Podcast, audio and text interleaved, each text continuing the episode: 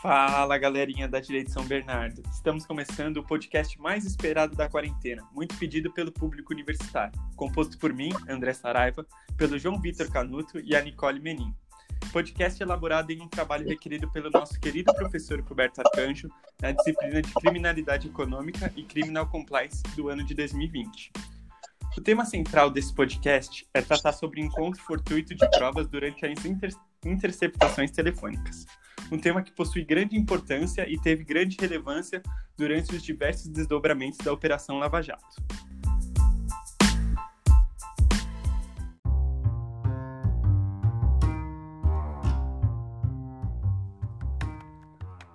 Para entender o que é a serendipidade, a gente precisa analisar primeiro como o nosso ordenamento jurídico trata a interceptação telefônica. O artigo 5 inciso 12 da Constituição Federal diz que é inviolável o sigilo de correspondência e das comunicações telegráficas de dados e das comunicações telefônicas, salvo, no último caso, por uma ordem judicial nas formas que a lei definir para investigação criminal ou instrução processual penal. Só uma observação que a, é, o artigo diz, no último caso, porque a interceptação telefônica, por exemplo, é uma medida excepcional. A lei que esse inciso faz referência e que trata do tema da interceptação telefônica é a Lei número 9626 de 96. Ela não trata, no nosso caso, da serendipidade, ela é vaga nesse sentido. E outra peculiaridade dela é que ela não diz quando é que pode ocorrer a interceptação telefônica. Ela diz o contrário, quando ela não pode ocorrer e ela traz algumas hipóteses. Ela diz que não será admitida a interceptação das comunicações, no seu artigo 2 quando não houverem indícios de autoria ou participação no crime, quando a prova puder ser feita de outra forma ou quando o fato investigado constituir infração penal punida no máximo com pena de detenção. Logo, o crime deve ser punido com pena de reclusão. No contexto da interceptação telefônica, o que pode ocorrer é que venham a ser descobertas provas do cometimento de crimes distintos daquele que a gente estava investigando antes. Isso pode ser chamado de descoberta casual, conhecimento fortuito ou serendipidade, que é o que a gente está tratando aqui. E aí a gente vai ter algumas classificações da serendipidade. Ela pode ser de primeira e segundo grau, ou objetiva ou subjetiva. A serendipidade de primeiro grau seria o encontro casual de provas de uma infração conexa com a incidentalmente buscada. A de segundo grau seria a descoberta de uma prova de uma infração penal totalmente desvinculada da inicialmente buscada. Para isso, vamos só explicar rapidinho o que é conexão. Segundo o artigo 76 do Código de Processo Penal, a competência será determinada pela conexão, e aí ele traz três incisos que são as, as conexões intersubjetivas, a conexão objetiva e a conexão instrumental. A conexão intersubjetiva, ela ocorre quando a gente tem dois crimes praticados pelo mesmo autor ou pelos mesmos autores. A conexão objetiva é quando os crimes são praticados um para facilitar o outro, por exemplo. E a conexão instrumental, ela ocorre quando para você provar um crime, você precisa provar o outro. Por exemplo, no caso da receptação, para você provar o crime de receptação, você tem que provar o crime anterior a ele. E por fim, a serendipidade ela pode se dividir em objetiva ou subjetiva. A objetiva é quando o, o descobrimento fortuito da prova acontece de crime praticado pelo mesmo agente e a, a descoberta fortuita de prova subjetiva é quando o crime é praticado por agente diverso.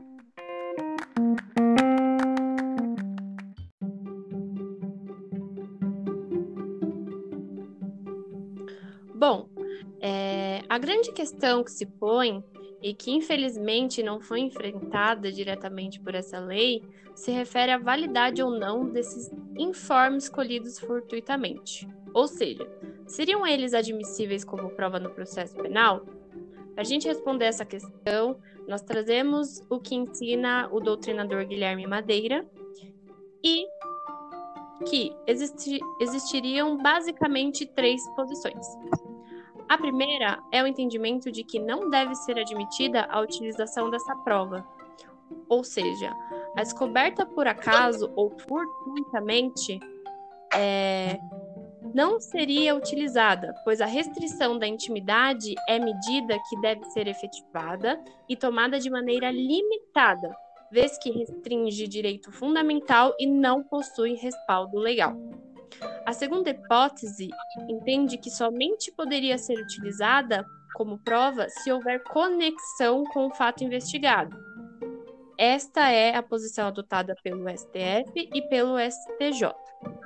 Por fim, a terceira posição entende que sempre poderá ser utilizada como prova essa descoberta apresentada na medida em que foi infringida de maneira lícita, ou seja, a intimidade da pessoa, da pessoa foi restringida de maneira lícita.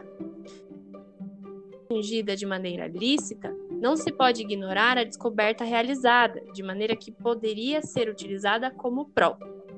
Bom, é, para trazer enriquecimento ao debate, é, nós vamos é, trabalhar com a posição de vários dos doutrinadores brasileiros. Para a primeira posição, a que entende como impossível a utilização de prova oriunda de encontro fortuito, temos Camargo Aranha. Este que defende o ponto de vista de que a prova encontrada fortuitamente não poderá ser de forma alguma utilizada no processo, já que essa não estava prevista na investigação e tampouco na autorização proferida pela autoridade judicial. Ou seja, uh, estaria, portanto, utilizando uma prova ilícita, só que quando olharmos para qual foi o modo em que ela foi colhida, já que foge dos preceitos legais que exigem um pedido como fundamentação contra a pessoa determinada e, como tal, serviu de base à própria autorização judicial concedida. Nessa mesma posição encontramos o professor Damásio de Jesus, só que ele exemplifica o seu entendimento concluindo pela invalidade de qualquer encontro fortuito. Ele entende que o aproveitamento desses são somente para as notícias crimes, que seriam hábeis a propiciar outras investigações ou mesmo novas interceptações. Ou seja, uma parcela da doutrina, esta que não admite validar um encontro fortuito em interceptação telefônica, argumenta que a prova obtida por meio seria ilícita e, portanto, teria sua origem em vada de nulidade, uma vez que o parágrafo único do artigo 2 da Lei 9.296 de 96 estabelece que a situação objeto da investigação deve ser descrita com clareza, com indicação e qualificação dos investigados. Para a posição da observância do critério da conexão para essa admissibilidade, admissibilidade temos o Lênio Luiz Streck, esse que argumenta que terá validade a prova sempre que tiver ligação com o fato investigado. E ele destaca a realidade das grandes empreitadas criminosas, essas em que seria muito difícil, se não impossível, prever logo de início todas as gamas de atividades ilícitas e todos os implicados numa rede complexa de ligações ou circunstâncias, situações e práticas e táticas criminosas. Não seriam válidos, portanto, os encontros fortuitos, em que a infração descoberta não admita a interceptação, ainda que conexa ao crime investigado ou mesmo sendo dos que admitem esse meio de prova. Independente é, ou seja, é, não deverá ser ligada via conexão ou continência com o crime que ensejou a investigação. Bom, resumidamente, a gente pode perceber que o critério da conexão ou continência serve, serve como um balizador para o aproveitamento dessa prova, né, do encontro fortuito. Mas se a infração for advinda desta e essa infração não aceitar como meio de prova a interceptação telefônica, não há como se falar em admissibilidade ou aproveitamento desses dados. Quanto aos fatos não conexos, o material serviria apenas para uma notícia crimes investigação e elucidação de novos fatos.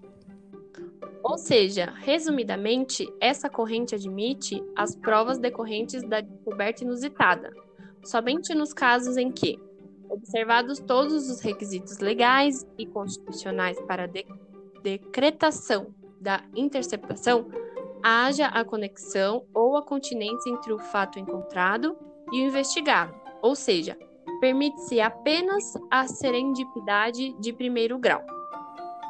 Por fim, a posição que entende a total admissibilidade da prova obtida, uh, nós temos um, uma grande gama de adeptos a essa corrente entre os nossos doutrinadores brasileiros, como Fernando Capês, Guilherme Madeira, Eugênio Pacelli, Norberto Avena. Para essa posição, pouco importa se há ou não a conexão com, com o fato investigado. Se houve restrição lícita à privacidade, deve ser permitida a utilização deste elemento como prova. Nesse mesmo raciocínio, o Norberto Avena argumenta que, em sendo a interceptação realizada dentro dos limites da lei, o que dela advier deve ser considerado como consequência do, respeito, do respeito à própria ordem jurídica. Para o Fernando Capês, a argumentação decorre no sentido de que, embora a questão suscite divergências na doutrina, ele entende que a ordem de quebra do sigilo vale não apenas para o crime objeto do pedido, mas também para qualquer outros que vierem a ser desvendados no curso da comunicação, pois a autoridade não poderia adivinhar tudo o que está por vir. Se a interceptação foi autorizada judicialmente, ela é lícita e, como lícita, captará licitamente toda a conversa. Por fim, a grandiosa Ada Pellegrini argumenta no sentido de que seria possível verificar os casos em que o crime seria passível de interceptação, tendo por apoio a norma deficiente do artigo 2 inciso 3 da Lei 9296 e 96, complementada pela aplicação do princípio da proporcionalidade, elegendo assim os casos graves em que a providência poderia ser adotada sem uma falta de simetria entre lesões a bens jurídicos tutelados constitucionalmente e objetivos ou resultados pretendidos na investigação.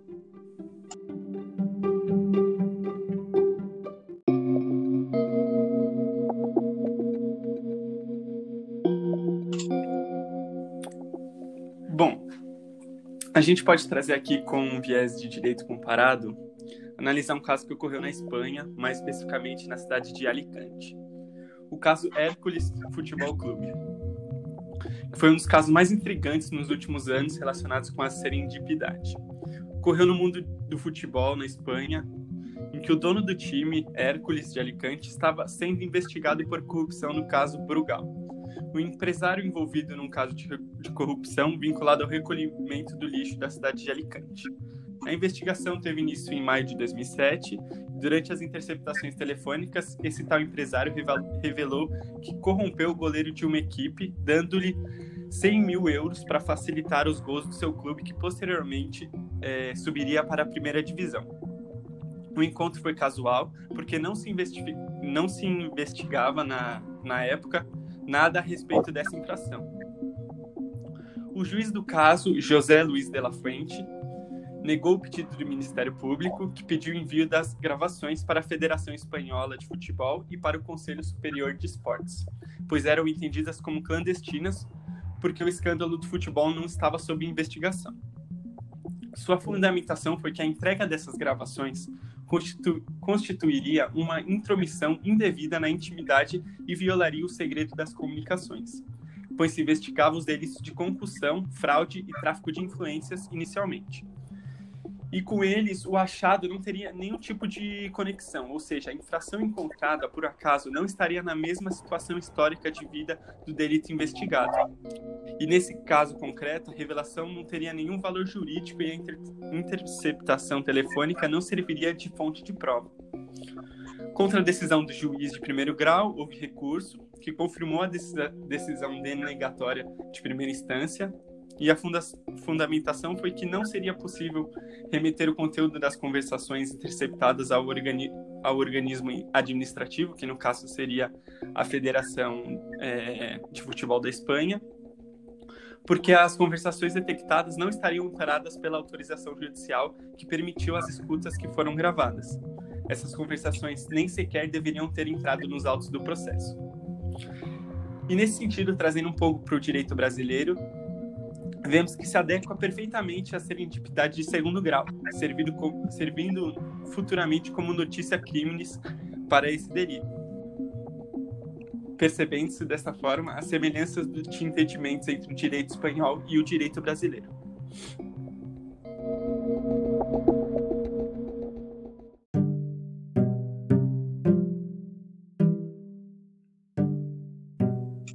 Bom, nos últimos anos, é, é perceptível que a jurisprudência está se tornando pacífica e homogênea no reconhecimento da licitude das provas descobertas publicamente. Consequentemente, na valoração dessas provas, temos o entendimento de que elas são efetivas. Vale lembrar que tudo isso em face da complexidade da criminalidade em nossos tempos atuais. Vamos fazer um exercício e imaginar. Até que ponto seria razoável, diante de uma descoberta inusitada nas interceptações telefônicas, não se dar validade a, a tais provas? Obviamente, aqui com parênteses, que desde que legalmente autorizada. Caso você responda não, leve em consideração a gravidade da descoberta e o seu prejuízo social.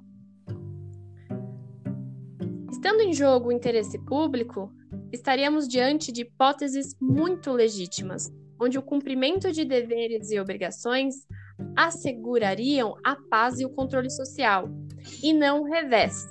Este que precisamos lembrar que produz eventos que, além de trazer a sensação de insegurança, trazem também a incômoda incredulidade de toda a nossa sociedade.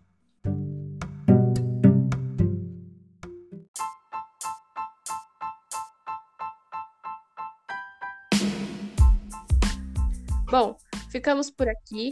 Esse foi o episódio de hoje e gostaríamos de saber sobre você, o que pensa sobre o tema. Muito obrigada pela companhia e até o próximo episódio.